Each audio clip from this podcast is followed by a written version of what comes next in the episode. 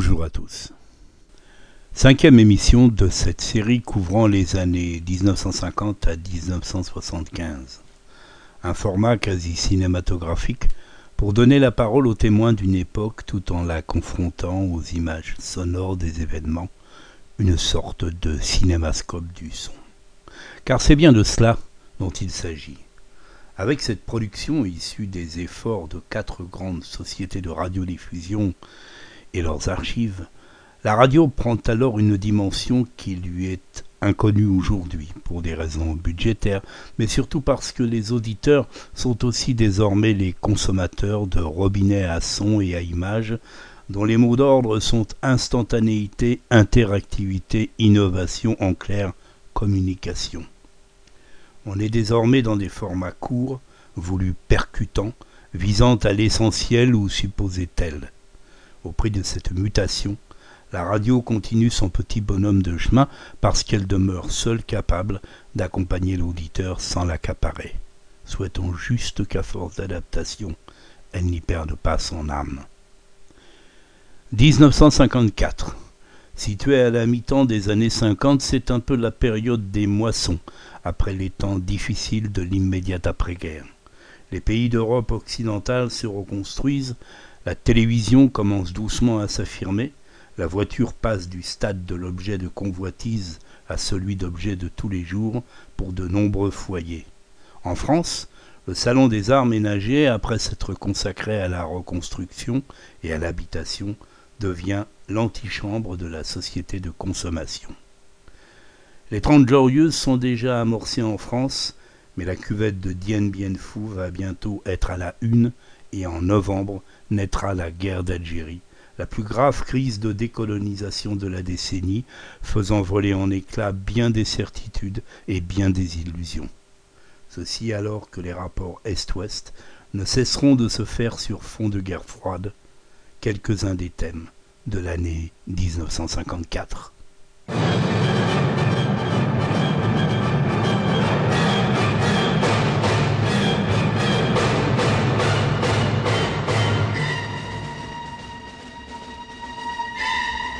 1950-1975, le troisième quart du siècle.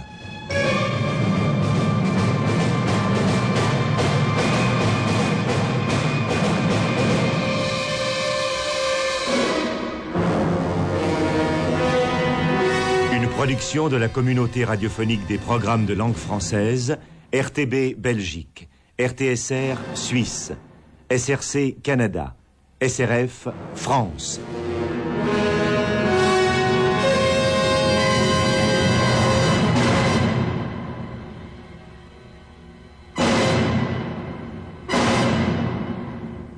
Aujourd'hui, 1954.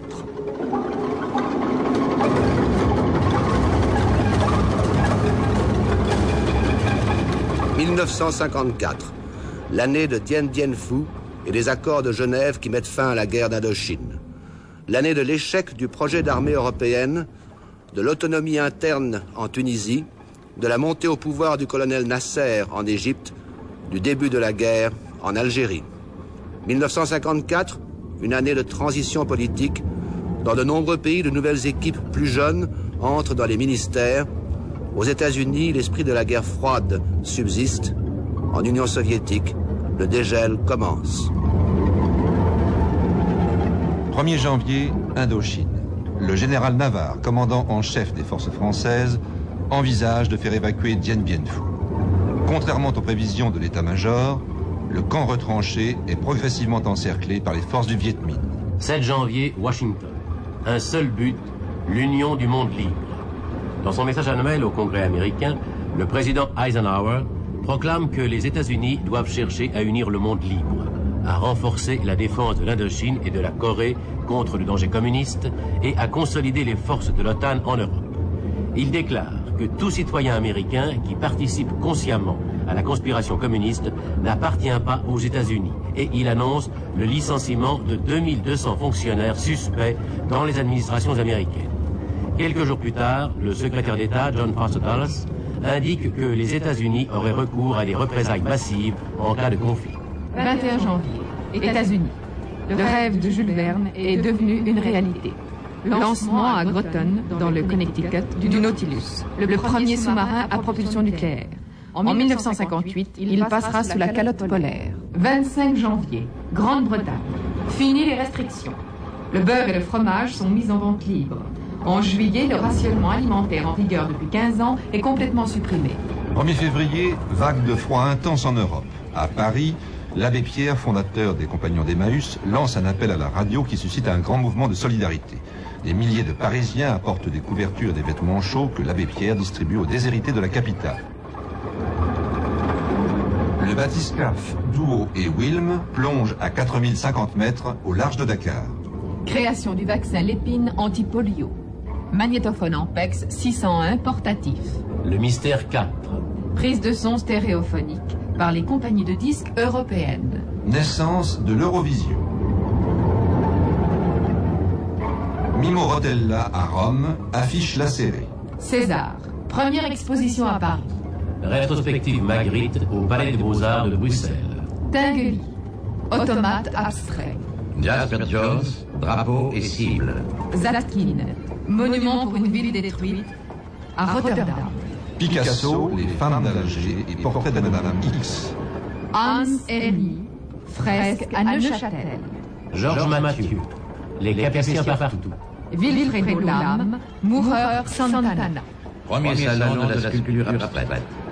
Dôme géodésique de Buckminster Fuller. Début du design en Italie. Début de la construction de Brasilia par Lucia Costa. Brasilia est né d'un mélange de rêves, d'utopies et de préoccupations économiques et sociales. Naïm Katan. À l'époque, le gouvernement voulait reculer la frontière de Brésil, voulait sortir le peuple brésilien de la côte, voulait aller à l'intérieur du pays. Il a fait la rencontre, ce gouvernement, de deux personnes, Costa et surtout euh, un urbaniste, mais surtout Niemeyer, Oscar Niemeyer, un architecte. Tous les deux ont imaginé une ville, ils l'ont rêvé. C'était un rêve à la fois socialiste et un rêve d'urbaniste moderne euh, qui acceptait pour le Brésil l'âge technologique de la voiture. Brasilia est une ville faite pour la voiture. Il n'y a pas de rue faite pour les passants, les rues sont faites pour que l'on se transporte d'un endroit à l'autre à l'aide euh, de, véhicules motorisés.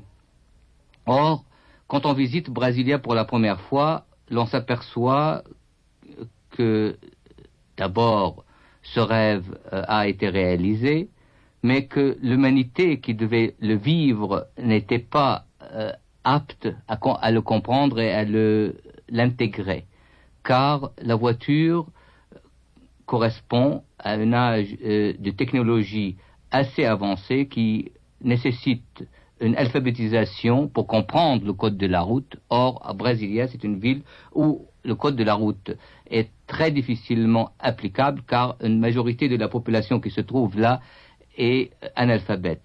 Mais cette ville qui était née de, de ce rêve technologique est déjà dépassée par les événements car le Brésil vivait déjà à l'époque où la ville a été inaugurée à l'âge non pas de l'auto mais à l'âge de l'avion. «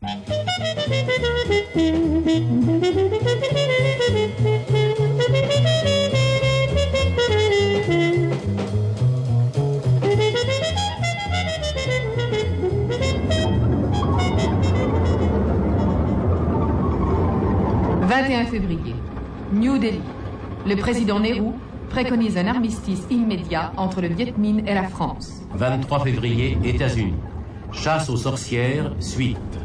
Le sénateur McCarthy s'attaque au Pentagone et au commandement de l'armée américaine où il dénonce la présence de nombreux sympathisants communistes.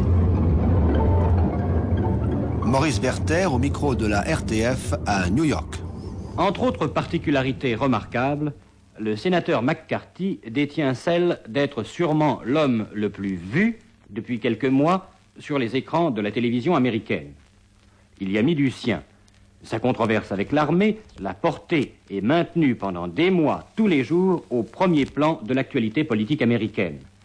L'enquête du sous-comité sénatorial sur les accusations mutuelles de l'armée et du sénateur était télévisée en direct du matin au soir, ce qui durait cinq heures environ par jour. Ce fut une fureur en Amérique, au moins les premiers jours.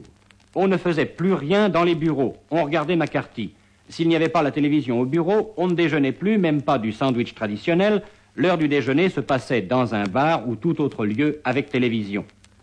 À la maison, dans la journée, les femmes ne s'occupaient plus de leur intérieur, pour lequel elles ont en général une passion très modérée, elles regardaient McCarthy. Je suis prêt à engager ma réputation de journaliste politique qui regarde la télévision en disant que le sénateur McCarthy est le plus grand génie, la personnalité la plus puissante, la plus écrasante qui soit jamais apparue sur un écran de télévision. Gros, ramassé, l'œil petit, un peu bouffi mais perçant et dur, la voix un peu haute mais en même temps très profonde, le geste mesuré, massif, lourd, obstiné, écrasant tout sans jamais tenir compte des règles, interrompant sans scrupule ses adversaires avec ses Mr. Chairman, Mr. Chairman, Monsieur le Président, Monsieur le Président, ne supportant jamais la contradiction ni l'interruption, il accapare littéralement l'écran à lui tout seul. 1er mars, Washington. Attentat au Congrès. Trois nationalistes portoricains qui s'étaient introduits dans la tribune du public ouvrent le feu pendant une séance de la Chambre des représentants. Six parlementaires sont blessés. 1er mars, Caracas. Ouverture de la dixième conférence des États américains. John Foster Dulles, secrétaire d'État américain, fait adopter par les représentants des pays d'Amérique du Sud et d'Amérique centrale une déclaration de solidarité en vertu de laquelle les États américains s'engagent à se consulter et à prendre des mesures en commun au cas où un régime communiste prendrait le pouvoir dans un quelconque des pays du continent américain. Le délégué du Guatemala s'élève contre cette déclaration et accuse Washington d'ingérence dans les affaires intérieures des pays concernés. Quant aux délégués d'Argentine et du Mexique, ils s'abstiennent lors du vote final. Par contre, ce sont les États-Unis qui s'abstiennent lorsque les représentants des pays d'Amérique du Sud et d'Amérique centrale votent à l'unanimité une résolution condamnant le colonialisme. 1er mars.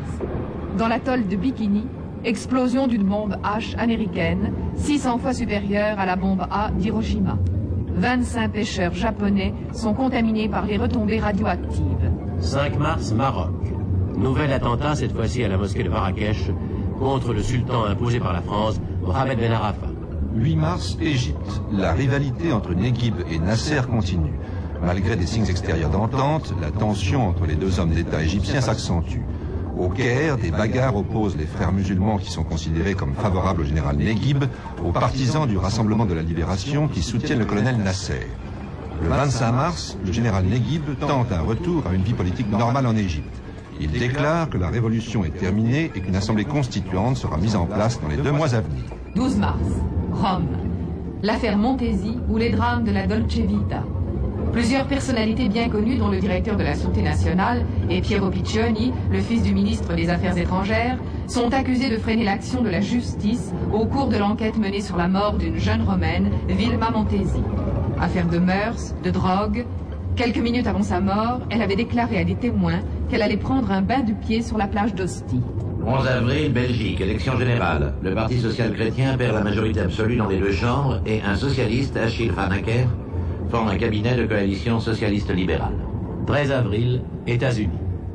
Le physicien atomiste Robert Oppenheimer, l'un des pères de la bomba, est accusé de sympathie communiste et appelé à comparaître devant une commission de sécurité. L'accès des laboratoires de recherche atomiques militaires lui est désormais interdit.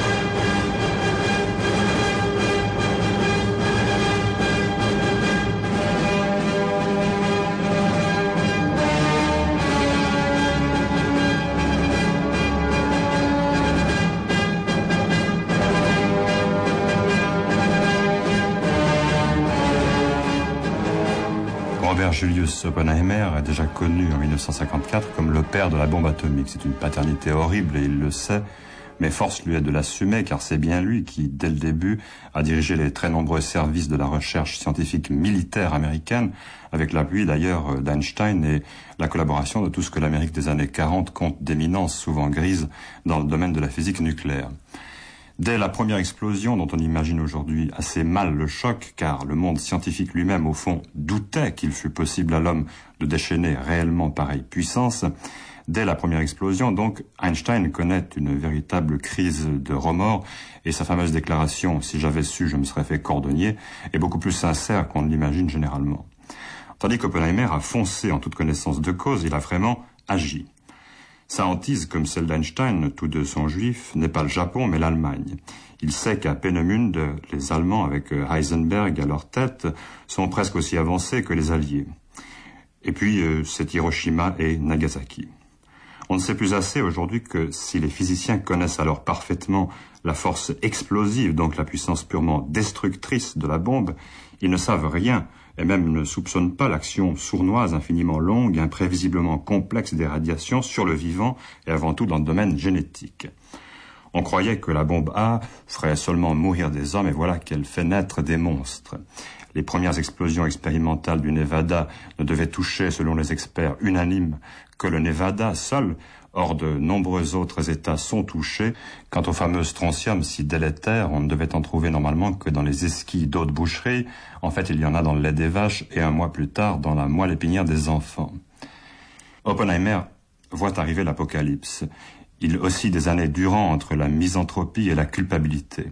Il élève partout des doutes, objecte à tout, propage chez ses pairs les cas de conscience comme une épidémie, soupçonné par la commission McCarthy de sympathie pro-communiste, qui ne sont d'ailleurs pas réelles, chargé par son ami Edward Teller, un ami qui est aussi un rival, la direction des travaux pour la bombe à hydrogène, dont on écarte précisément Oppenheimer, c'est Teller qui l'aura, Oppenheimer s'effondre, puis se relève, puis tourne le dos. Désormais, il se vouera tout entier à ce qu'il aime, la musique, la poésie, la philosophie. Il se rapproche du bouddhisme jusqu'à pratiquer intensément le yoga. Il parle neuf langues. Il écrit un jour à la bibliothèque universitaire de Montpellier pour demander les stances de Jean de Sponde en édition originale. Peu à peu, la culpabilité s'efface et la sagesse, la dure sagesse, reprend ses droits. Il a compris que la science devait en arriver là et que la Terre devait, selon le mot d'Einstein, se décider à être une ou à n'être plus en 1964, quand on lui demandera si après Hiroshima, après Hiroshima, je précise, il referait ce qu'il a fait, il répond fermement oui. Ça veut dire oui à la réalité, oui au destin et à l'histoire du monde. Bouddhiste jusqu'à la mort, Oppenheimer écarte du même revers de main toutes les violences, la violence de gauche et la violence de droite. Désormais contemplatif et absent, il laisse face à face et renvoie dos à dos les durs militants de l'escadrille égalitaire et les purs militaires de l'escadron légalisant.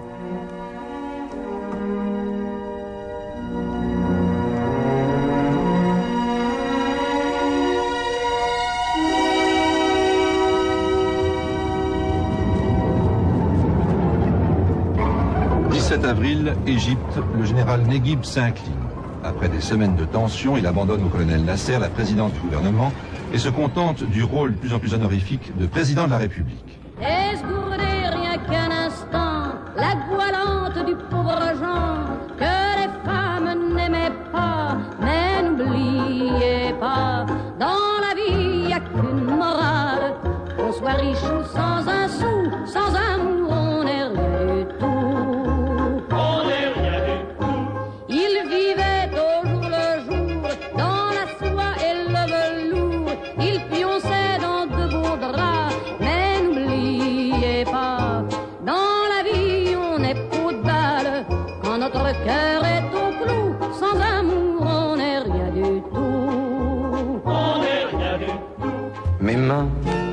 Dessinent dans le soir la forme d'un espoir qui ressemble à ton corps.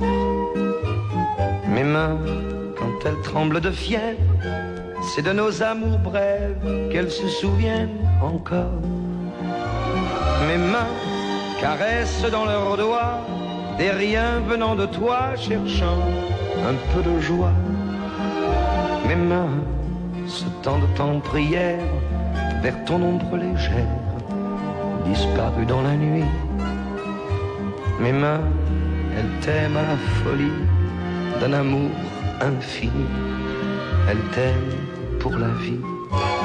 De thunes dans le basteringue, histoire d'ouvrir le bal. Pose ton cafard zinc et t'auras du bonheur pour tes dix balles. S'il y a du baratin, colle-toi près du machin, car il faut bien t'entendre pour te détendre. T'occupe pas du ménage du moment que ça remue. Laisse tourner l'engrenage. Et si tu veux vraiment que ça continue, mets de thunes dans le bastringue. Et si t'es pas sourdingue, t'auras du carnaval pour tes dix balles. 4 mai, Belgique. Le nouveau gouvernement socialiste ramène de 21 à 18 mois la durée du service militaire. 5 mai, Paraguay. Le président Federico Chavez, chef du parti Colorado, c'est-à-dire le parti républicain, est renversé par un coup d'État mené par le commandant en chef de l'armée, le général Alfredo Stroessner. Le Paraguay, qui depuis de nombreuses années déjà est soumis à un régime despotique et qui a vu l'exil de milliers de Paraguayens, entre dans une période de dictature militaire qui durera jusqu'à nos jours. Le 7 mai 1954, la radio française annonce la chute du camp retranché de Dien Bien Phu. C'est finalement, après 20 heures de combats furieux, que la chute de la place est annoncée, alors qu'on vient d'apprendre que la situation en munitions était critique.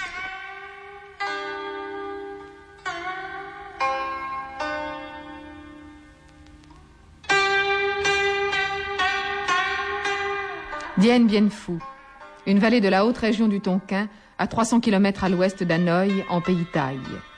Une vallée ou plutôt une cuvette, longue de 17 km, large de 5 km et entourée de massifs montagneux qui atteignent 1800 mètres. Dien Bien Phu est un mot administratif qui peut se traduire par grand chef-lieu d'administration frontalière.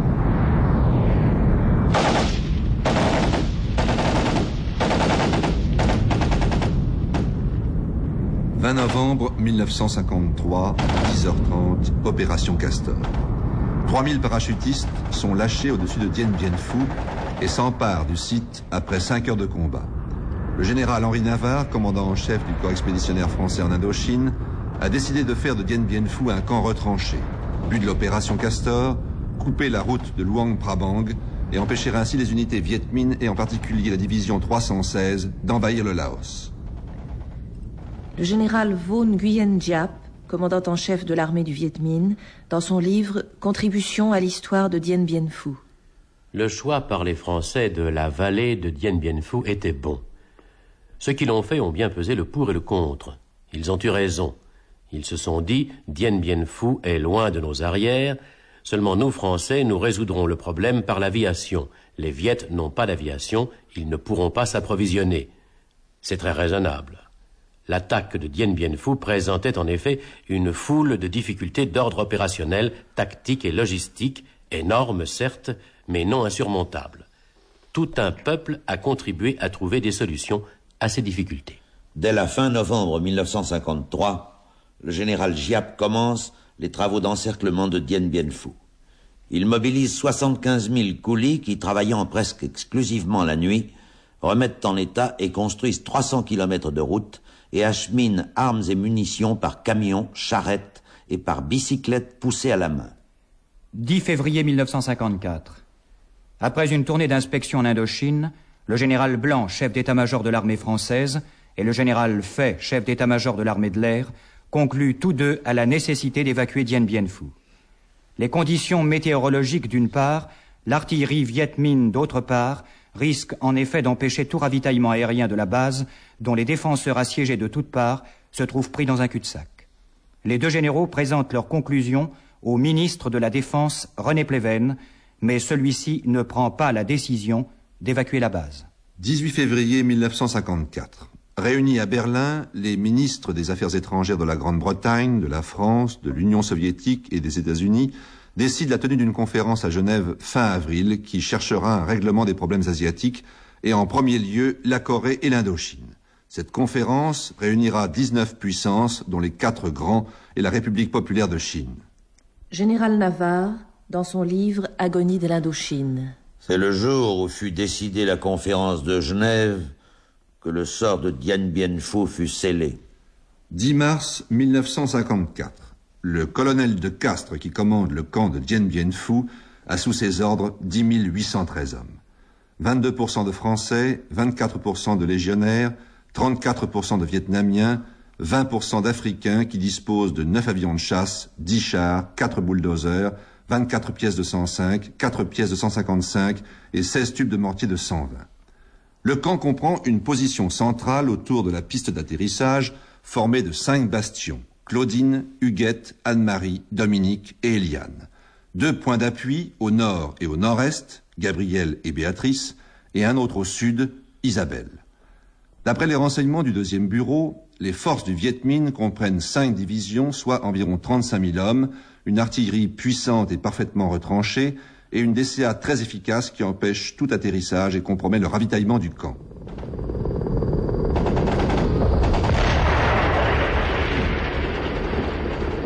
13 mars, 17h50, le Viet Minh attaque.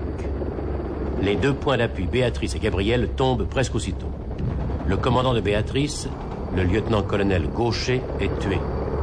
Le colonel Pirotte, qui commande l'artillerie du camp, se suicide en dégoupillant une grenade sur sa poitrine. Ses canons n'ont pu faire taire, comme il l'avait juré, les batteries ennemies. 14 mars. Le colonel de Castres perd 1500 hommes. L'artillerie Viet Minh est si puissante et sa DCA si précise que très peu d'avions peuvent décoller ou atterrir sur la piste du camp. Le ravitaillement aérien devient difficile. Les appareils chargés des parachutages doivent relever sensiblement leur altitude et les assiégés pris sous le feu ennemi ne peuvent pas récupérer les gros colis parachutés. 14 et 16 mars, deux bataillons de parachutistes sont largués au-dessus du camp pour compenser les pertes. 23 mars, le dernier hélicoptère qui se pose à Dien Bien Phu est abattu. 26 mars, un dernier avion décolle du camp emmenant des blessés.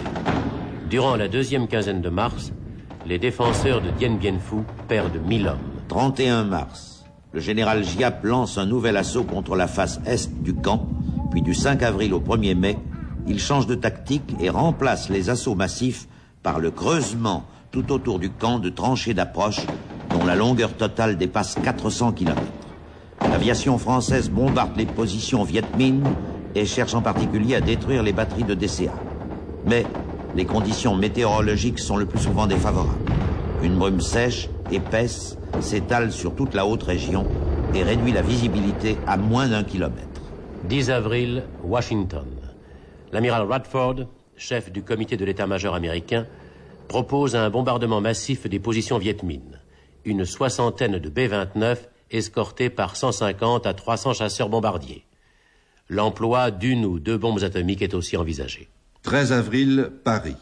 Georges Bidault, le ministre des Affaires étrangères, demande à John Foster Dulles, le secrétaire d'État des États-Unis, l'appui de la flotte américaine et des bombardements intensifs pour dégager Dien Bien Phu. Foster Dulles évoque lui aussi l'emploi de bombes atomiques. Mais le président Eisenhower demeure indécis. Les États-Unis ne peuvent intervenir en Indochine qu'avec l'accord des gouvernements asiatiques alliés et des puissances occidentales, en particulier la Grande-Bretagne, dont le gouvernement est hostile à une action atomique et même à une internationalisation du conflit au moyen d'armes conventionnelles. 25 avril. Le projet d'intervention américaine est abandonné. « 1er mai. Le général Diap attaque de tous côtés. Le colonel de Castres a plus de 400 blessés couchés et 700 blessés assis. 2 mai, le premier bataillon de parachutistes de choc est largué au-dessus de Dien Bien Phu. 6 mai, les unités Viet Minh envahissent Isabelle, le point d'appui Est. Le 7 mai, entre 17 et 19 heures, le centre du camp retranché tombe aux mains du Viet Minh après 57 jours de combat. Colonel de Castres. Au matin du 7, le point d'appui Eliane 2 était tombé. Il, était tenu, il avait été tenu pendant la dernière nuit par des troupes fraîches, parachuté l'avant-veille du premier BPC qui se sont battus héroïquement sous le commandement du capitaine Pouget, submergé par le nombre. Vers 2 heures du matin, je n'avais plus aucune communication avec le capitaine Pouget. Au lever du jour, le colonel Langlais, sans attendre même que je lui en donne l'ordre, avait préparé une contre-attaque et avait réuni pour cela les quelques débris qui nous restaient encore, c'est-à-dire environ trois compagnies de 80 hommes chacune, appuyées par les quelques coups de canon qui me restaient. Au moment où cette contre-attaque a voulu déboucher, l'ennemi a attaqué en force le point d'appui Eliane 4 sur lequel s'appuyait cette contre-attaque. Il l'a attaqué avec euh, un tel effectif qu'en une demi-heure, il a été complètement submergé et que la contre-attaque sur Eliane 2 était devenue sans objet. J'ai compris que nous étions à quelques minutes de la fin quand j'ai vu revenir, passer devant mon PC, tous les braves gens qui, depuis 56 jours, combattaient sans arrêt et qui étaient complètement épuisés. Nous étions à ce moment-là à court de munitions. Il faisait plein jour, par conséquent, nous ne pouvions plus rien espérer au point de vue parachutage. Et la situation euh, était essentiellement grave. Deux bataillons différents sont entrés par une par les deux portes de mon PC. Nous avons été faits prisonniers à ce moment, moi personnellement, par le chef d'un des bataillons, par le commandant d'un des bataillons. Jamais, ni sur euh, le centre d'appui principal, c'est-à-dire l'endroit où se trouvait votre PC, ni sur Isabelle, un drapeau blanc n'a été hissé. Jamais. Absolument pas. Absolument pas. Aucun drapeau blanc n'a été hissé. Et D'ailleurs, quand je suis sorti de mon PC, encadré par le bataillon qui m'avait fait prisonnier, je n'ai vu aucun drapeau blanc sur aucun des points d'appui qui tenaient encore au moment de l'assaut final. 8 mai, Genève. Les émissions de radio du Viet Minh n'ont pas jusqu'à présent donné de renseignements précis sur le sort des combattants de Dien Bien Phu. Elles ont seulement annoncé que le commandant de la garnison et de nombreux soldats ont été faits prisonniers. On confirme à Genève que la conférence sur l'Indochine s'ouvre cet après-midi à 16h30 au Palais des Nations sous la présidence de M. Anthony. Au cours d'un entretien privé, Georges Bidault demande à Molotov, le ministre des Affaires étrangères soviétique, la médiation de l'URSS afin d'obtenir du Vietnam des conditions acceptables en vue d'une éventuelle négociation à Genève. Contrairement à tous les usages diplomatiques, Molotov révèle publiquement la demande secrète de Georges Bidault et fait échouer la tentative de médiation. En fait, Molotov refuse de négocier avec Georges Bidault. Il faudra attendre la chute du gouvernement français et donc du ministre des Affaires étrangères pour que la négociation sur l'Indochine reprenne à Genève. Ernest Hemingway, prix Nobel de littérature. Aragon. Les yeux et la mémoire. Léoto, le journal. Ilya Ehrenbourg, le dégel. Il y avait des opinions différentes sur Dégel. Il y avait un article d'un écrivain connu aussi en France, Simonov, dirigé contre ce roman. À cet article, j'ai répondu dans le même journal, euh, journal littéraire, par l'article. Euh, D'où que ce qu'on reprochait Simonov et quelques autres critiques? Ils trouvaient que dans ce roman, la vie est montrée trop noire, trop grise, trop triste, que les personnages sont... euh, il n'y a pas de personnages qui peuvent euh, servir l'exemple, que tous les personnages ont aussi des côtés faibles. Et alors, euh, on revient à la discussion qui est compréhensible pour tous ceux qui ont fait le bachot en France. Euh, Je le formule juste dans leur langage. Est-ce qu'on doit écrire euh, comme euh, c'est-à-dire présenter les hommes tels qu'ils doivent être, ou est-ce qu'on peut les décrire comme Racine, c'est-à-dire tels comme on l'est? Naturellement, avec toutes les différences des siècles, des sociétés. Et moi, je considère que il y a maintenant un phénomène euh, dans notre société euh, qui montre euh, que cette société a fait un grand pas en comparaison avec les années qui ont suivi la Révolution. Il a- on ne peut pas partager cette société dans les gens qui aiment le progrès ou qui détestent le progrès, qui, qui sont en soi-même égoïstes, accapareurs ou qui sont socialistes et qui sont euh, pour la solidarité humaine. Mais il y a le grand mélange parfois dans le même homme de différents sentiments, différentes réactions, et qu'il faut montrer la lutte intérieure, d'où vient que hum, des quantités de choses ne peuvent pas être présentées comme en noir et blanc. Il faut avoir des autres nuances. Mauriac, l'agneau. Daninos, les carnets du major Thompson. Simone de Beauvoir, Les Mandarins, prix Goncourt. Alberto Moravia, Le mépris.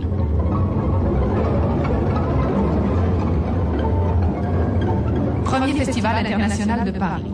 Mère Courage par le Berliner Ensemble de Berlin. Le cercle de craie caucasien de Bertolt Brecht. Port Royal de Monterland. Tournée de la comédie française en URSS. 17 mai, États-Unis.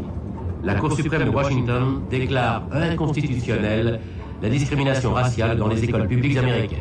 20 mai, Tunisie. Les autorités françaises transfèrent le chef du néo-destour Habib Bourguiba de la prison de Tunis à l'île de Groix en Bretagne, où il est autorisé à recevoir ses amis politiques. Cette mesure, qui est considérée comme un acte de clémence, est mal accueillie par les colons français en Tunisie. 2 juin, États-Unis.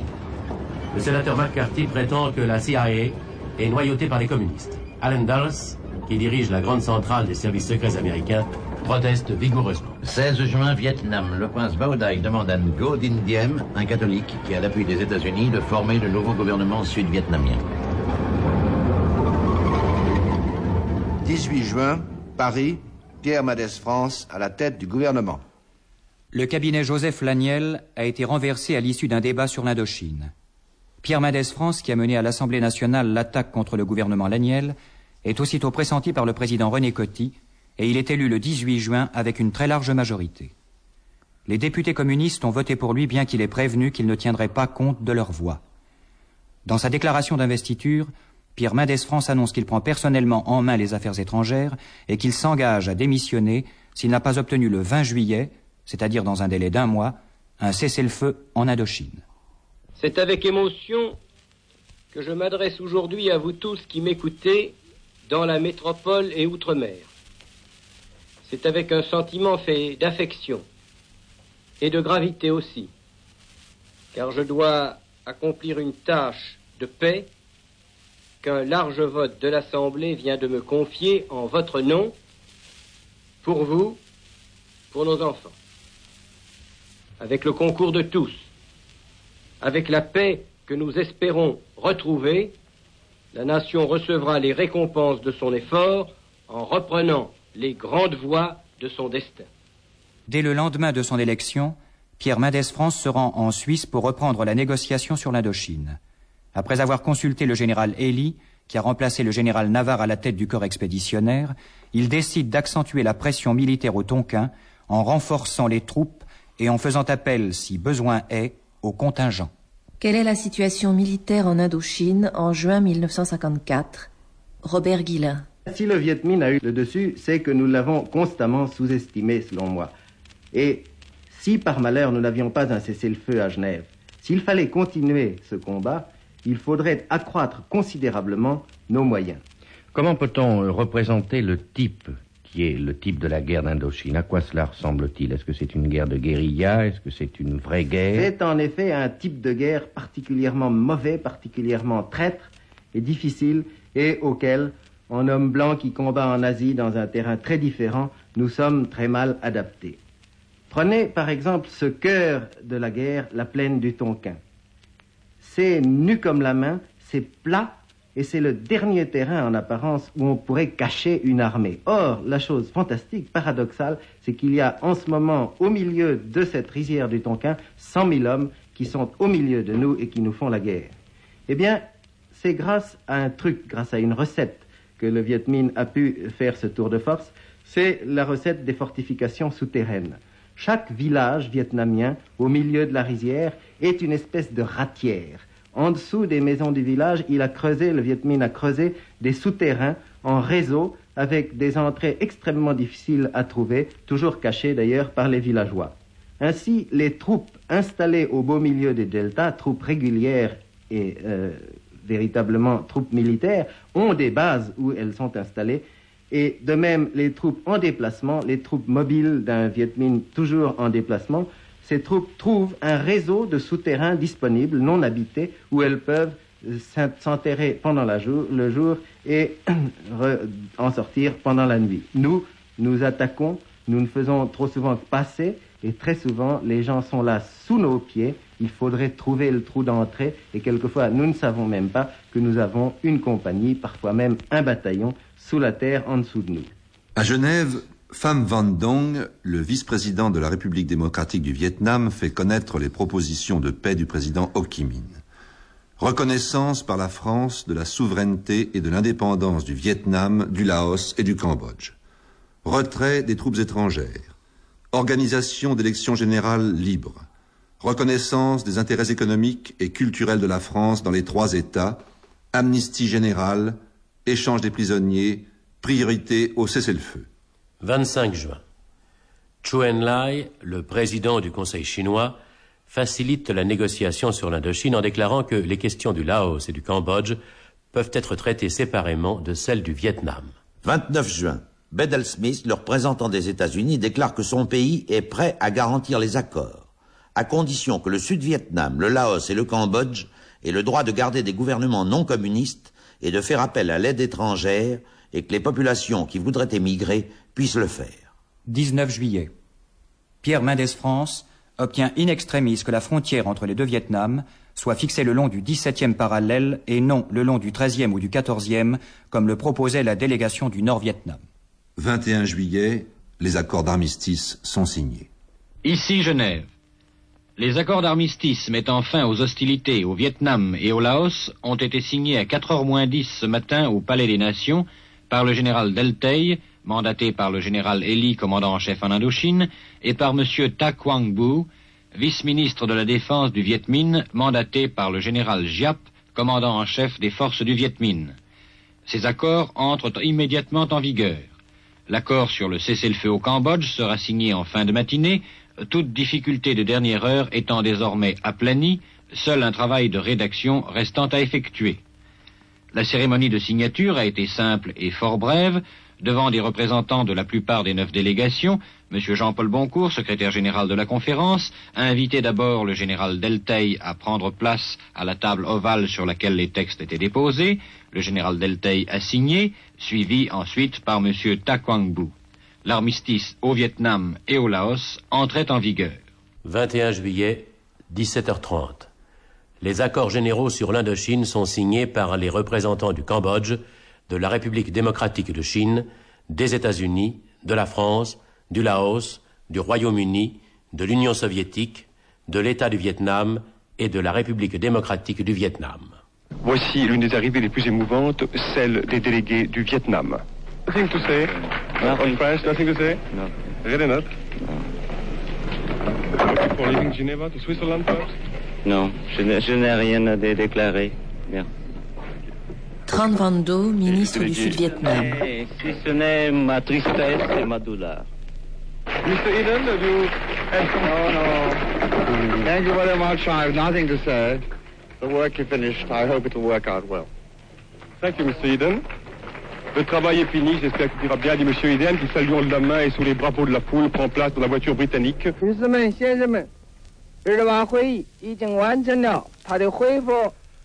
Pour M. Schwenlai, le succès de la conférence de Genève consolide la sécurité et la paix dans le monde en démontrant que les différends peuvent être réglés par la négociation.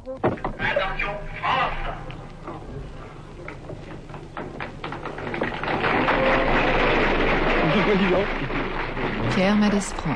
la raison et la paix l'ont emporté. Après des journées et des nuits de dures négociations, chargées tantôt d'anxiété et tantôt d'espoir, le cessez-le-feu a été signé. J'en exposerai demain le contenu à l'Assemblée nationale. Dès maintenant, vous en connaissez les clauses essentielles. Il en est qui sont cruelles. Mais nous devons à nos soldats qui ont tenu là-bas, dans des situations souvent tragiques, d'avoir conclu à des conditions qui permettront à la France de continuer dans la paix à jouer son rôle en Extrême-Orient. En mon âme et conscience, j'ai la certitude que ces conditions sont les meilleures que nous pouvions espérer dans l'état présent des choses. Je n'ai pas besoin d'exprimer les sentiments que j'éprouve, car ce sont les vôtres. À Washington, cet après-midi, le président Eisenhower, au cours d'une conférence de presse, estimait que les termes de l'accord sur l'Indochine n'étaient pas satisfaisants aux yeux des États-Unis, mais que ceux-ci, n'ayant pas d'autres propositions à formuler, l'Amérique ne porterait pas atteinte par la force à l'armistice conclu à Genève. La guerre d'Indochine a duré huit ans. Elle a coûté à la France 92 000 tués, 114 000 blessés, 28 000 prisonniers et 3 milliards de francs. 19 juin, Guatemala. Venu du Honduras et soutenu par les forces spéciales des États-Unis, des adversaires du régime Arbenz envahissent le Guatemala. À New York, le délégué américain aux Nations Unies fait écarter la plainte que le Guatemala adresse à l'ONU. Une semaine plus tard, le 27 juin, le président Arbenz doit abandonner le pouvoir qui passe entre les mains d'une junte militaire commandée par le colonel Castilla Armas.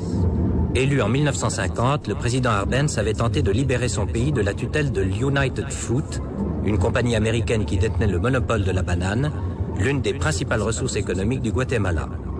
En 1952, il avait entrepris une grande réforme agraire basée sur l'expropriation des grands domaines mal exploités et sur la redistribution des terres ainsi récupérées aux paysans pauvres.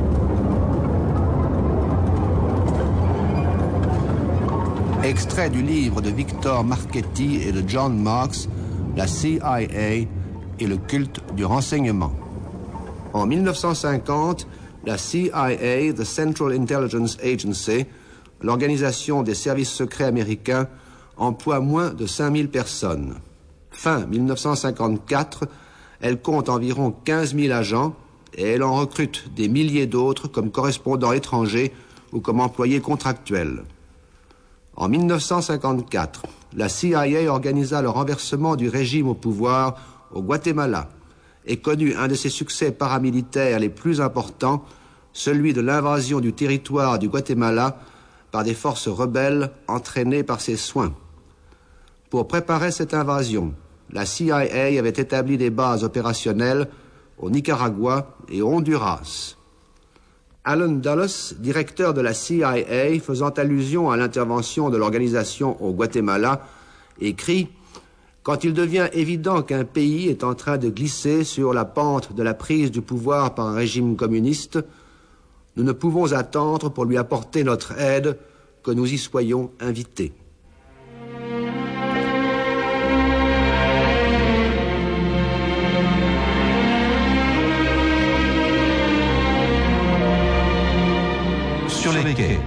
Kazan.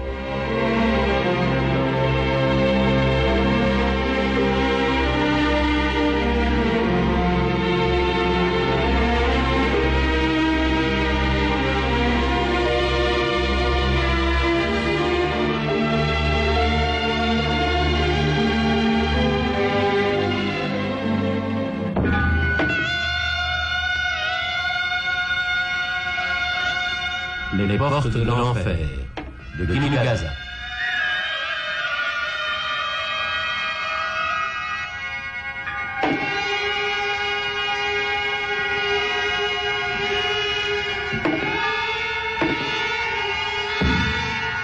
La comtesse aux pieds nus de Joseph Mankiewicz. Fenêtre sur cour d'Alfred Hitchcock. Monsieur Ripois de René Clément. Stella de Kakoyanis.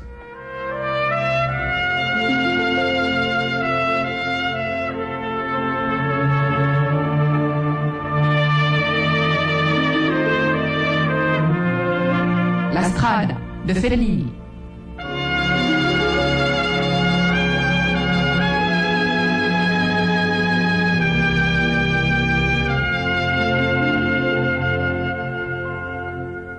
Les statues meurent aussi d'Alain Resnais. L'intendant Sancho de Mizoguchi. Si Versailles m'était compté, de Sacha Guitry. Vedette de l'année, Judy Garland et Gina Lollobrigida. Don't tell me sin is rampant and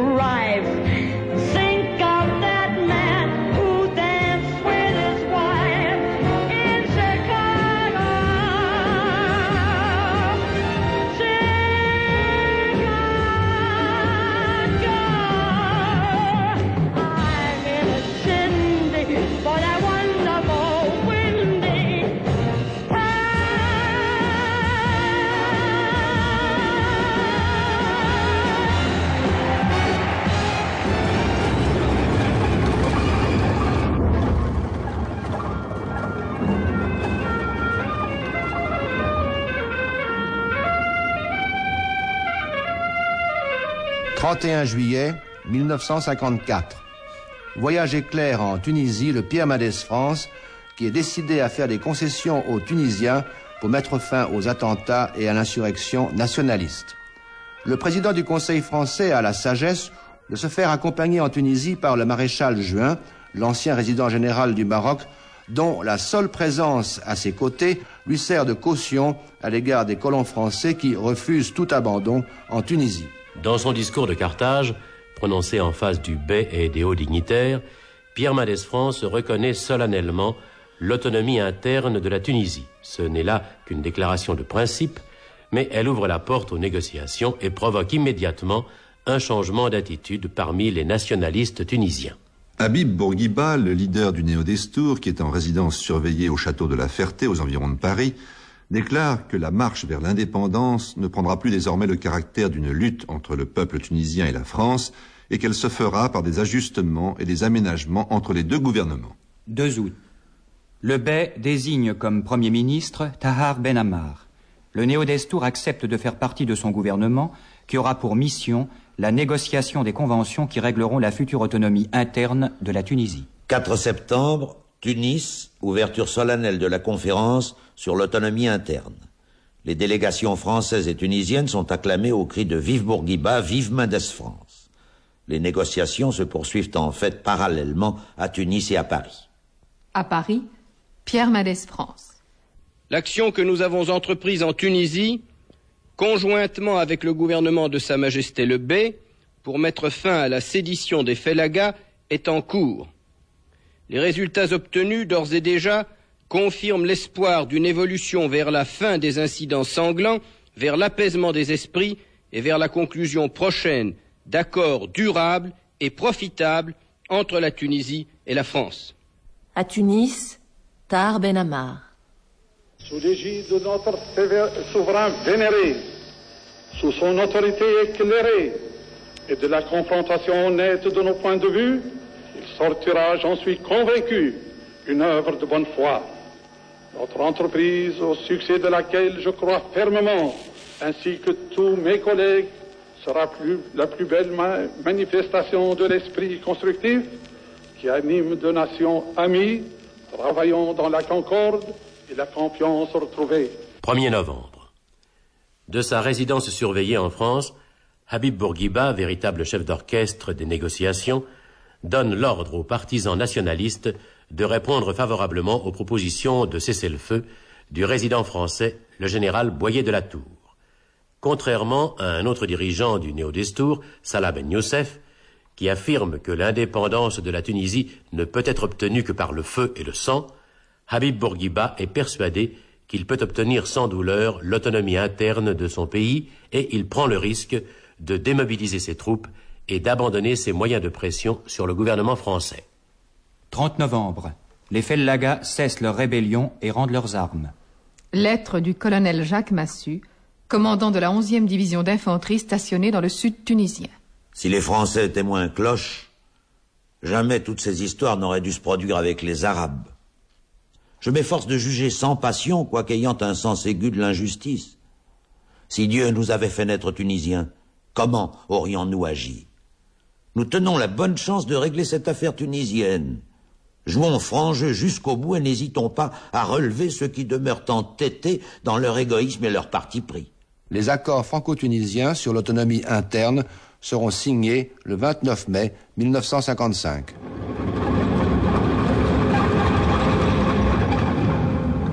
Premier août, Vietnam du Nord. Regroupement des forces françaises qui doivent avoir évacué le Vietnam du Nord le 10 octobre. Des milliers de réfugiés vietnamiens, pour la plupart des catholiques, sont acheminés par mer et par air vers le sud-Vietnam. Environ 900 000 Vietnamiens quittent le nord pour le sud pendant le mois d'août. 10 août, Jakarta. Devenue officiellement indépendante en 1949, l'Indonésie met fin aux derniers liens qui l'attachaient aux Pays-Bas. 11 août, Guatemala. Le nouveau gouvernement met hors la loi le Parti communiste. 15 août, Maroc. Multiplication des émeutes et des attentats. Grève générale à Fès, où la population réclame le retour du sultan Mohamed Ben Youssef. Les troupes françaises occupent la ville arabe. À Paris, Pierre Mendès France annonce que des réformes seront bientôt entreprises au Maroc. 24 août, Brésil. Un groupe d'officiers supérieurs contraint le président Vargas à démissionner. Les partisans du président ainsi que son propre fils étaient compromis dans l'assassinat d'un officier de l'armée de l'air et dans une tentative de meurtre de Carlos Lacerda, un journaliste de l'opposition.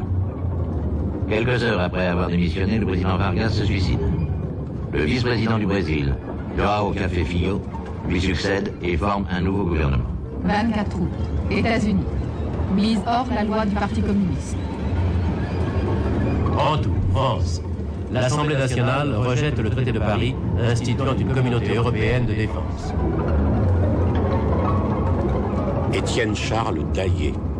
L'échec de la communauté européenne de défense est assez paradoxal. Euh, c'est à Paris euh, qu'il s'est produit, alors que c'était un projet d'initiative politique et diplomatique française.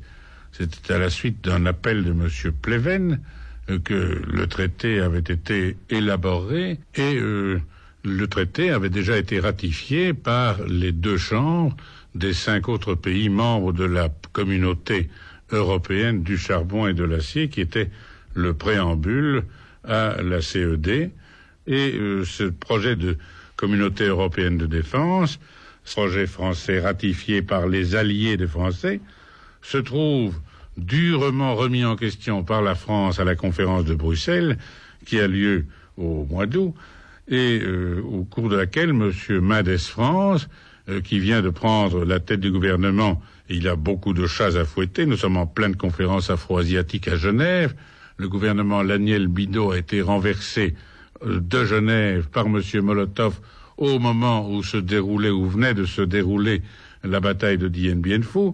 M. Mendes France vient à la conférence de Bruxelles et on parle de lui à ce moment-là comme d'un liquidateur de faillite.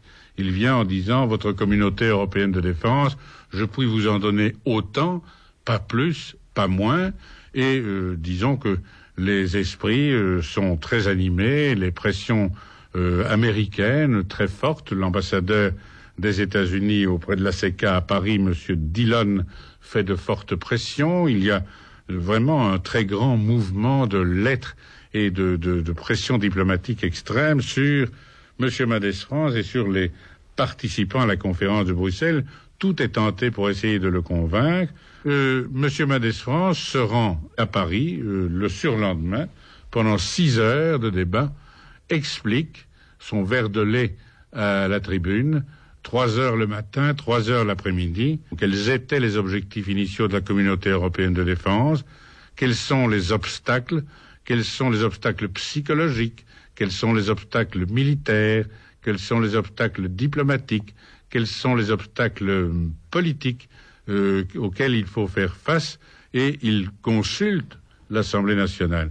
Et nouveau paradoxe, à ce moment-là, on voit arriver euh, dans, dans l'Assemblée euh, des gens comme l'ancien président Édouard Herriot, que l'on ne voyait plus guère, qui se trouve dans une petite charrette roulante, qui vient, qui pénètre dans l'hémicycle, qui hisse le drapeau tricolore et qui, dans un coup de clairon, dit vraiment ce n'est pas possible. Et on voit, disons, se rejoindre toutes sortes de gens qui, euh, pas encore prêts du tout, euh, pas encore prêts du tout à cette réconciliation entre la France et l'Allemagne sur le plan de, de l'armée, alors qu'on était en quelques années seulement, pas encore dix ans de la fin de la guerre 40-45, euh, ça ne passait pas, la pilule ne passait pas, et un membre de la majorité a posé la question préalable et le débat n'a donc pas été débattu sur le fond. Il n'y a pas eu de débat à l'Assemblée nationale sur le projet de communauté européenne de défense, sur les arguments, sur les obstacles, rien du tout. Il y a eu une sorte de, gigantesque débat sentimental et passionné sur la question préalable et le vote a été dur et le traité a été rejeté sur la question préalable, ce qui veut dire que le débat n'a même pas été ouvert sur le fond. 4 septembre, Nord-Vietnam. Libéré par le Viet Minh, le général de Castro, commandant en chef à Dien Bien Phu, arrive à Hanoï. 8 septembre, Philippines. Création à Manille de l'Organisation du traité de l'Asie du Sud-Est, l'OTAS, ou CLO, Southeast Asia Treaty Organization, l'OTAS, qui est le pendant asiatique de l'OTAN, groupe huit puissances, l'Australie, les États-Unis, la France, la Grande-Bretagne, la Nouvelle-Zélande, le Pakistan, les Philippines et la Thaïlande, qui s'engagent à entreprendre une action collective contre toute agression dans le sud-est asiatique, y compris dans les pays tels que le Vietnam ou le Laos, qui ne font pas partie de l'organisation. 9 septembre. Violent tremblement de terre à Orléansville en Algérie. 1500 morts, 5000 blessés, 60 000 sans-abri.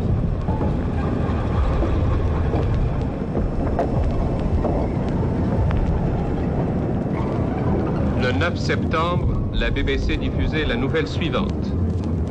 Afrique du Nord. Une secousse sismique d'une intensité exceptionnelle s'est produite en Algérie ce matin. Les autorités françaises ont déclaré que c'était le tremblement de terre le plus violent de mémoire d'homme en Afrique du Nord. Il a commencé à 1 heure du matin et a duré 12 secondes. Les communications avec Orléansville sont interrompues. Toutes les ambulances disponibles d'Alger ainsi que des camions militaires ont été dirigés sur les lieux du désastre. La radio d'Alger a diffusé un appel aux donneurs de sang.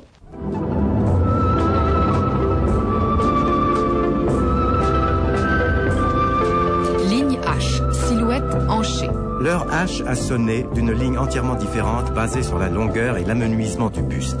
C'est sur les parallèles que forme la lettre H tout en hauteur que se construisent robes, tailleurs et manteaux. Si la taille reste toujours à sa place, c'est par les emmanchures verticales, par la poitrine peu marquée et haut placée, par de nombreux effets de drapé ou d'empiècement placés sous la taille au départ de la hanche que nous avons obtenu cet effet de buste long s'appuyant sur les hanches qui est la marque de la saison. La poitrine haut placée entraîne nécessairement des décolletés beaucoup plus réservés. Si les robes ne sont pas toutes d'une pièce, elles sont souvent formées d'une jupe et d'un haut, non pas chemisier, mais en forme de veste chemise, souplement ajustée et descendant jusqu'aux hanches.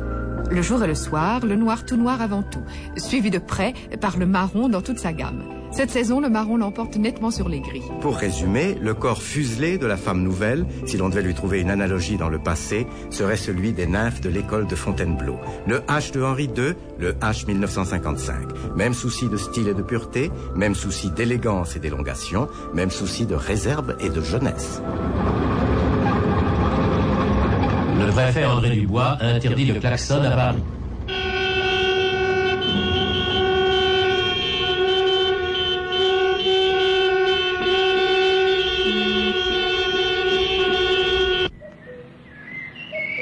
Jacques Audiberti. Il s'est passé à Paris quelque chose. Quelque chose dont je ne saurais parler que du ton de Madame de Sévigné découvrant les vins de Bretagne ou les petits pois des mines de charbon. Quelque chose d'inattendu, de bouleversant, de fabuleux. Cette corolle idéale, cette coupole magique, cette nouvelle lune, cette insolite fleur, cette date historique, cette bonne surprise, cette soucoupe mythologique d'un diamètre égal à celui de la capitale et de sa banlieue, c'est la suppression des avertisseurs. Nous les avions avertis, les avertisseurs, mais leur mort paraissait impossible. Or, ce qui est impossible recommence à ne plus être français. Un coup de force? Pas du tout. Un tour de force qui laisse stupéfaits ceux qui se trouvent en avoir été les acteurs et ravis les spectateurs.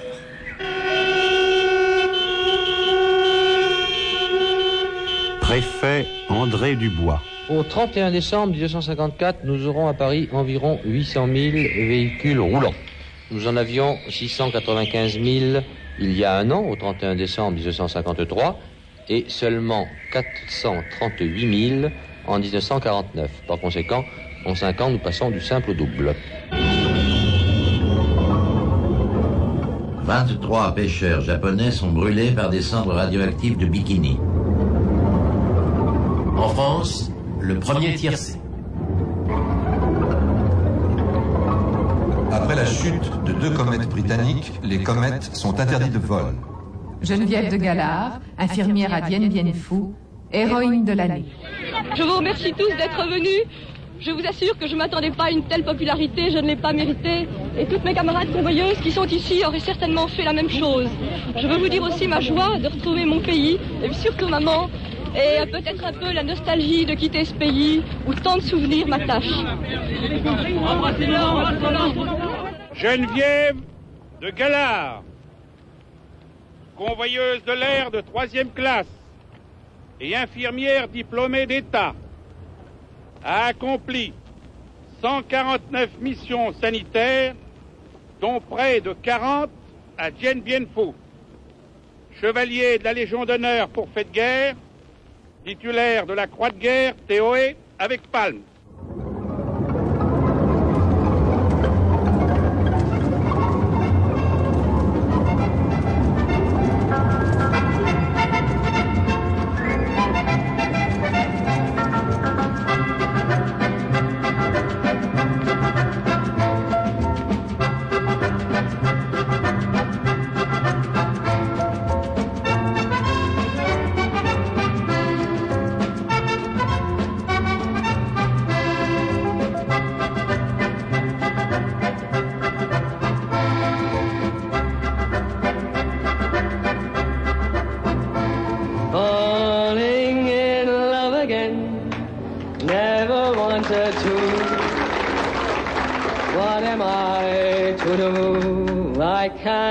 It.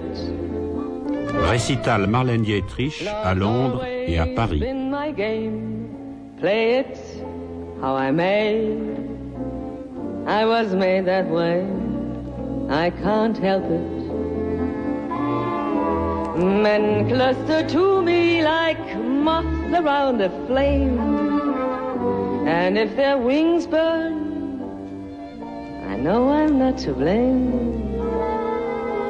Falling in love again, never wanted to. What am I to do? I can't help it.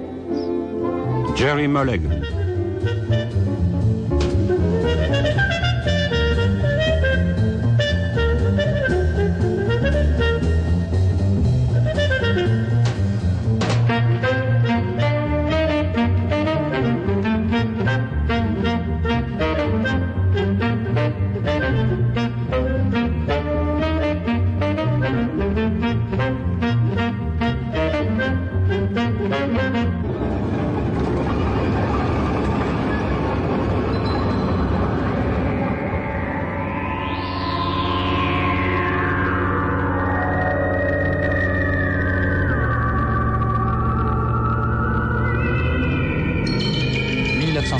1954, l'invasion des soucoupes volantes.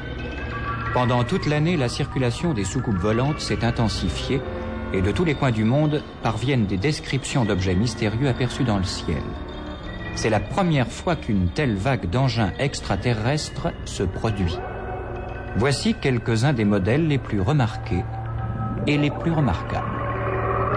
La soucoupe de Palomar Gardens en Californie. Soucoupe vénusienne ou soucoupe de reconnaissance. Photographiée par l'intermédiaire d'un télescope avec hublot, sphère d'atterrissage et une lentille située en haut de la cabine. La soucoupe de Vienne, en forme de banane, dressée dans le ciel, de couleur rouge, avec une forêt de périscopes à sa barre. Le cigare volant de Géorgie. Il mesure 50 mètres de long, crache des flammes de 15 mètres et a croisé le DC-3 du capitaine Clarence Childs. La soucoupe de Poitiers en forme d'un bocal renversé qui comporte un petit scaphandrier qui vient se frotter en grognant contre l'épaule des gens. Elle a été observée par un cultivateur français, Monsieur David. Il existe une bonne trentaine d'autres descriptions de soucoupes ou de cigares volants, dont celle du capitaine John Butter, pilote d'un Stratocruiser de la BOAC, volant au-dessus du Labrador. So I was flying a BOAC Stratocruiser from New York to London on the Monarch flight. J'étais aux commandes du Stratocruiser de la BOAC qui fait le vol New York-Londres. Et nous arrivions à la verticale de Goose Bay, Labrador, dans environ 14 minutes. Quand j'ai remarqué à la gauche de l'appareil des objets noirs suspendus dans le ciel, plus précisément six objets qui avaient l'air de petits points, et un objet beaucoup plus volumineux, environ 40 ou 50 fois plus grand que les petits points. Et cet objet n'avait pas de forme définie, il changeait continuellement. À un moment, il ressemble à une fléchette ou à une grande flèche. À un autre moment, il change à nouveau et prend la forme d'une massue. Puis il se retransforme et ressemble à un combiné téléphonique, ou du moins j'ai pensé à un combiné.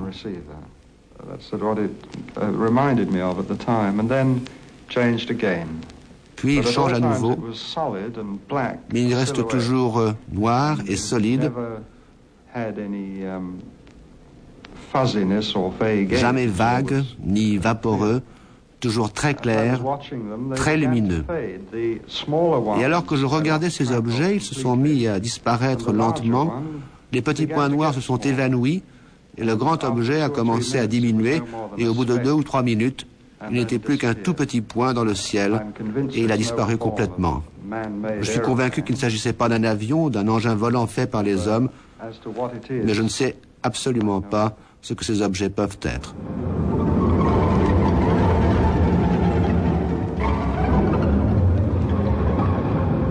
19 septembre, Téhéran. Le gouvernement iranien signe un accord international sur le pétrole qui règle définitivement le conflit avec l'Anglo-Iranian Oil Company et sept autres compagnies pétrolières qui sont implantées en Iran. Le gouvernement iranien percevra 50% des bénéfices des compagnies, mais il versera pendant 10 ans une indemnité de 25 millions de livres à l'Anglo-Iranian Oil Company en dédommagement des torts subis lors du gouvernement du docteur Mossadegh.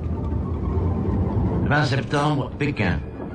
Première réunion du Congrès national populaire qui est composé de 1226 députés élus pour 4 ans et qui votent la constitution de la République populaire chinoise. Au terme de la constitution, la Chine est définie comme un État démocratique et populaire, conduit par la classe ouvrière et basé sur l'alliance des ouvriers et des paysans. 11 octobre. Voyage de Khrouchtchev et de Bulganine en Chine.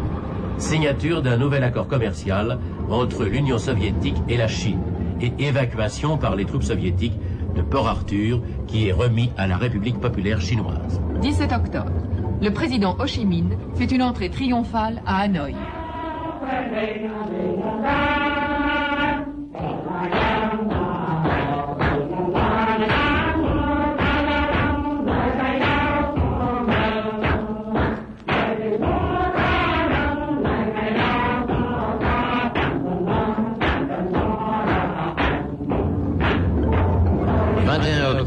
New Delhi. Un accord franco-indien transfère à l'Inde les comptoirs français de Ganaon, Carical, Mahé et Pondichéry. 23 octobre, signature des accords de Londres et de Paris qui reconnaissent la souveraineté totale de la République fédérale allemande et son entrée dans l'OTAN. L'échec du projet d'armée européenne se traduit par la renaissance d'une armée allemande sous commandement militaire allemand qui sera intégrée dans le système de défense atlantique au même titre que les armées des autres pays membres de l'OTAN. L'Union soviétique proteste immédiatement contre la signature de ces accords de Londres et de Paris et demande que le problème allemand soit réglé par des élections libres dans les deux Allemagnes. En Europe, les partis communistes et le mouvement de la paix mènent une grande campagne contre le réarmement allemand. 26 octobre, Égypte. Après l'arrestation d'Hassan Odebi, guide suprême des frères musulmans et principal adversaire du gouvernement égyptien, un membre de l'organisation tente d'assassiner le colonel Nasser au moment où celui-ci prononce un discours au Caire.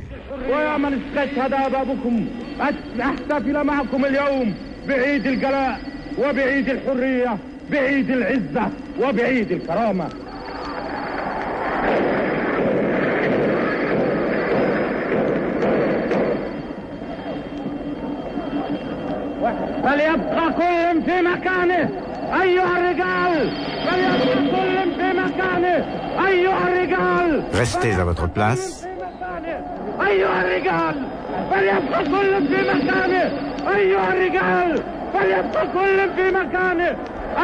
Pas de panique.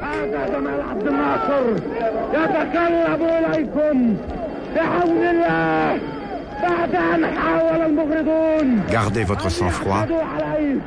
يعتدوا عليه وعلى حياته حياتي فداء لكم ودمي فداء لكم Je suis en bonne santé, bien que les criminels aient essayé d'attenter à ma vie. الأحرار أيها الأحرار أنا جمال عبد الناصر Le 29 octobre, le colonel Nasser proclame l'état d'urgence. L'organisation des frères musulmans est dissoute et un grand nombre d'entre eux sont arrêtés. «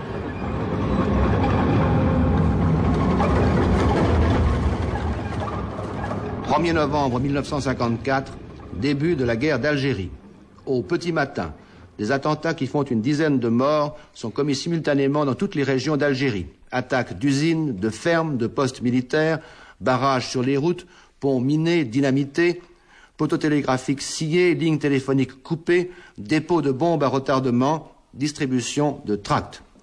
L'insurrection est déclenchée par le Comité révolutionnaire d'unité et d'action, un mouvement issu du MTLD, le mouvement pour le triomphe des libertés démocratiques, fondé en 1946 par Messali Hadj, qui est en prison en France depuis 1952. Au Caire, Ben Bella, un ancien chef de l'OS, l'organisation secrète du MTLD, crée le FLN, le Front de libération nationale qui est en contact direct avec les chefs de l'insurrection en Algérie. L'Égypte fournit des armes et entraîne des commandos. Au début, les principaux foyers de la rébellion algérienne se trouvent en Basse-Kabylie et dans les Aurès. Personne en France ne mesure l'importance du mouvement qui est en train de naître. Les hommes politiques de gauche ou de droite affirment tous, sans hésiter, la nécessité absolue de maintenir la souveraineté française en Algérie. François Mitterrand, socialiste, ministre de l'Intérieur du gouvernement Madès France, à la RTF le 7 novembre. En s'attaquant à nos compatriotes algériens, les meurtriers et les émeutiers ont dressé contre eux la force française. Cette force défendra la justice en maintenant l'unité nationale, en protégeant ceux qui travaillent et ceux qui peinent, en rétablissant la paix civique. Appuyée sur la volonté de concorde et de progrès de l'immense majorité du peuple, elle interdira aux agitateurs, le plus souvent recrutés à l'étranger, la poursuite d'une œuvre de destruction. Le gouvernement a tout de suite pris les décisions, toutes les décisions nécessaires. Des renforts militaires ont été envoyés et répartis là où cela était utile. Sur tout le territoire algérien, armée et police ont resserré leur réseau de surveillance et de contrôle. Un parti qui a choisi la lutte armée contre la nation a été dissous. De nombreux chefs de bande ont été arrêtés. Chaque jour verra l'autorité de l'État s'affirmer davantage. Vers la fin de l'année 1954, le tableau en Algérie est sombre. Les rebelles algériens ont un besoin important d'armes et d'argent. Mais il ne manque pas d'hommes pour remplacer ceux qui tombent ou qui sont détenus. En deux mois, l'état d'esprit de la population a complètement changé. Rapport du sous-préfet de Tizi Ouzou en décembre 1954. Au début, les notabilités traitaient les terroristes de bandits et nous assuraient spontanément de leur loyalisme, de leur dévouement et de leur collaboration agissante. Maintenant, leur vocabulaire n'est plus le même. L'excuse est sur leurs lèvres pour absoudre ces maquisards qui, aujourd'hui, en toute bonne foi, se considèrent comme des compatriotes aux premières lignes du bon combat.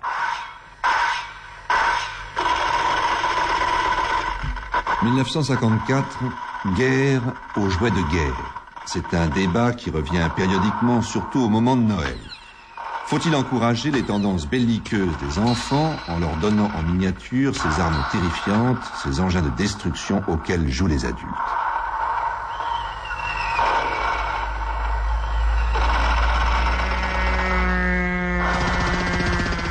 Les arguments sont toujours les mêmes.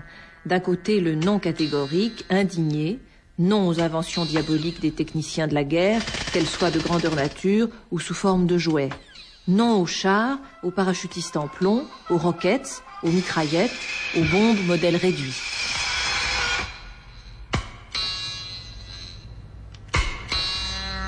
De l'autre côté, on trouve des raisonnements tels que interdire les jouets, c'est souvent les valoriser, ou Permettre aux enfants de jouer des scènes guerrières, c'est les aider à se débarrasser de leurs fantasmes, à exprimer leur agressivité naturelle.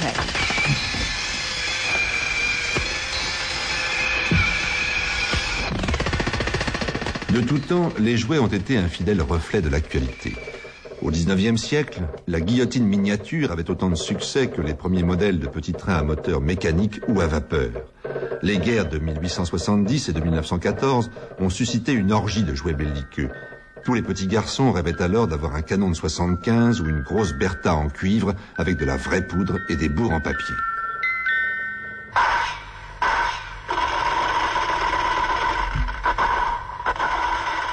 Aujourd'hui, certains jouets sont plus pernicieux car ils développent, ils cultivent le goût du sadisme. En fait, ce débat sur les jouets est surtout destiné aux adultes car les jouets sont un reflet de leur mœurs bien plus que ceux des enfants. Et si, en 1954, il y eut de grandes querelles à propos des jouets dits de guerre, c'est peut-être parce que le vent de la guerre froide avait tourné et que la volonté de paix et de détente l'emportait sur tout ce qui pouvait inciter à la guerre. Le désarmement commence par les jouets.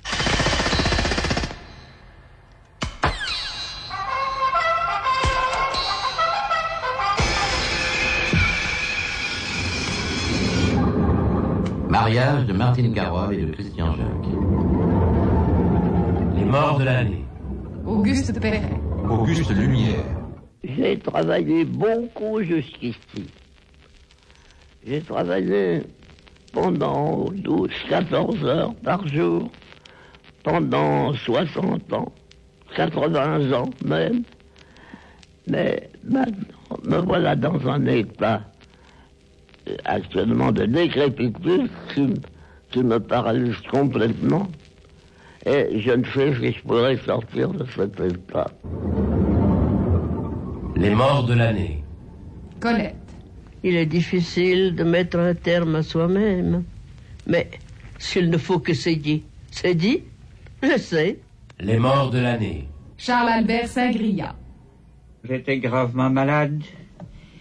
J'avais une, je souffrais d'une infection produite par les moustiques, les mites, les mouches, les cloportes, les aiguilles de pin, tout ça dans le midi, et subissant en outre une chaleur excessive à Saint-Tropez. Les morts de l'année. André Derain.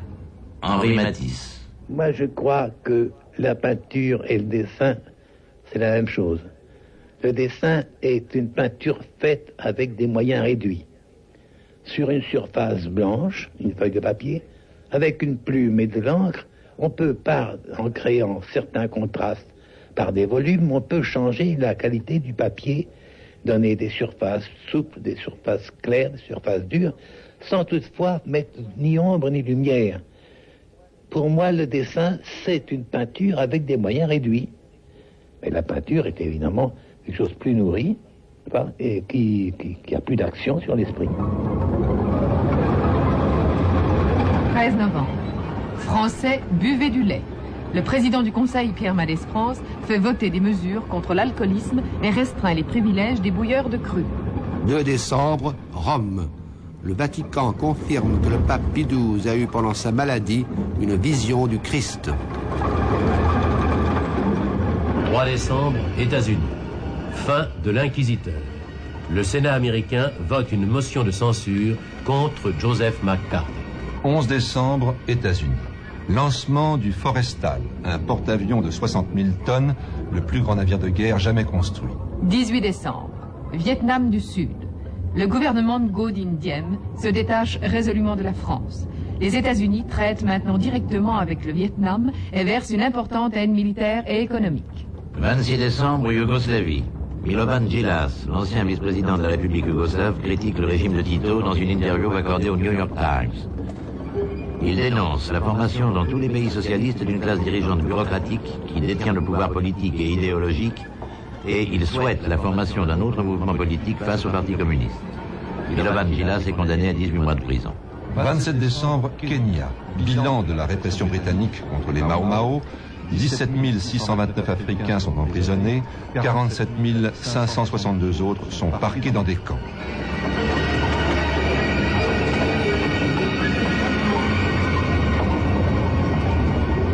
4 avril au Carnegie Hall de New York, dernier concert d'Arturo Toscanini. Ingrid Bergman dans Jeanne au bûcher de Neger à l'Opéra de Paris. Stravinsky in memoriam Dylan Thomas. Stockhausen, étude numéro 2. Benjamin Britten, The Turn of the Screw. Yanis Xenakis, Métastasis.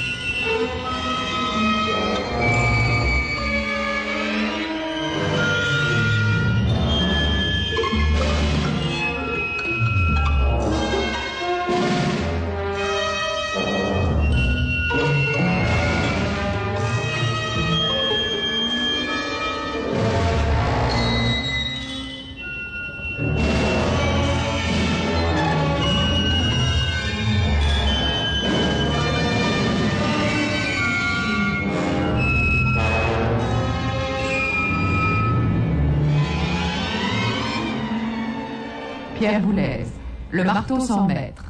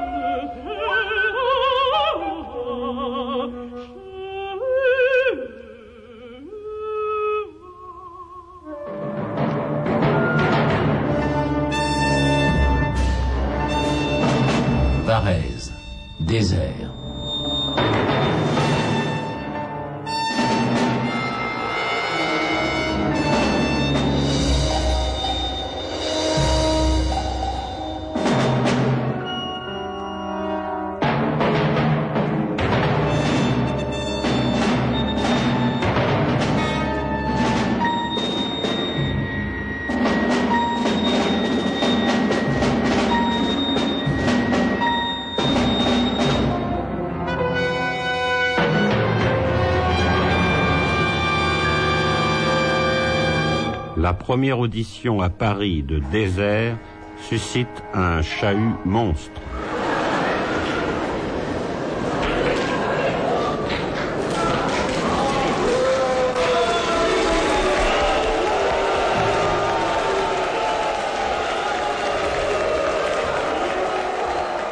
Varese a toujours travaillé euh, et considéré la musique d'abord comme une matière, comme une matière du physicien, le son.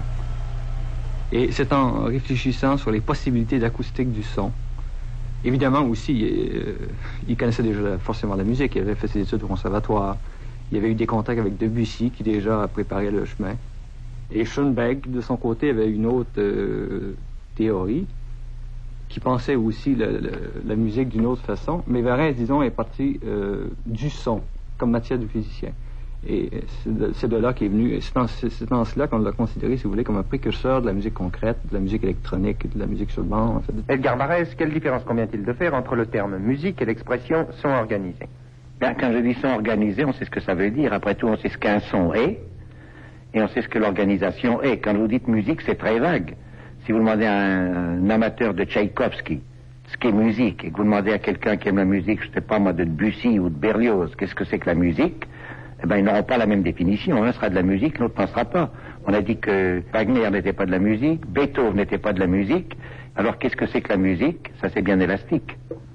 Aussi, vous préférez le terme son organisé Pour moi, je préfère le son organisé. Moi, ça, ça couvre tout ce que je veux. Après tout, le matériel brut de la musique et le son, comme sa lumière dans le domaine vibratoire, un autre phénomène, une autre longueur d'onde.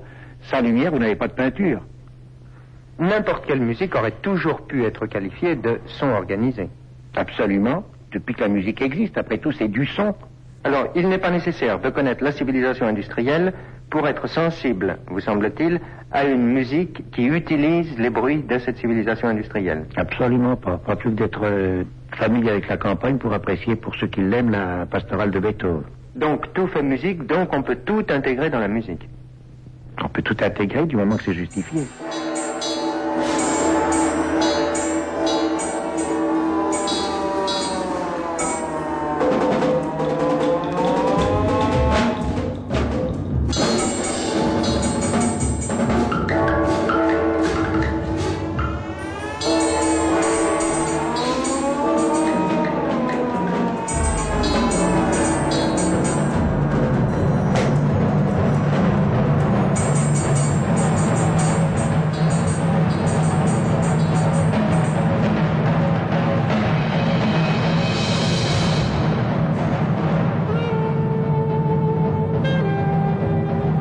C'était 1950-1975, le troisième quart du siècle.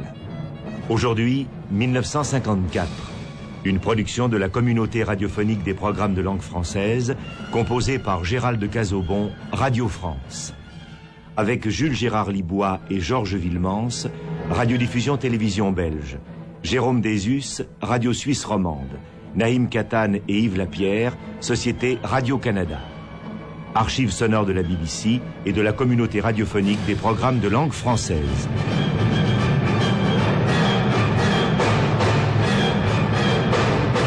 Technique, Pierre Brault, Simone Ronget. Documentation, Françoise Campeau. Assistante, Jacqueline Archambault. Réalisation, Jean-Jacques Vierne.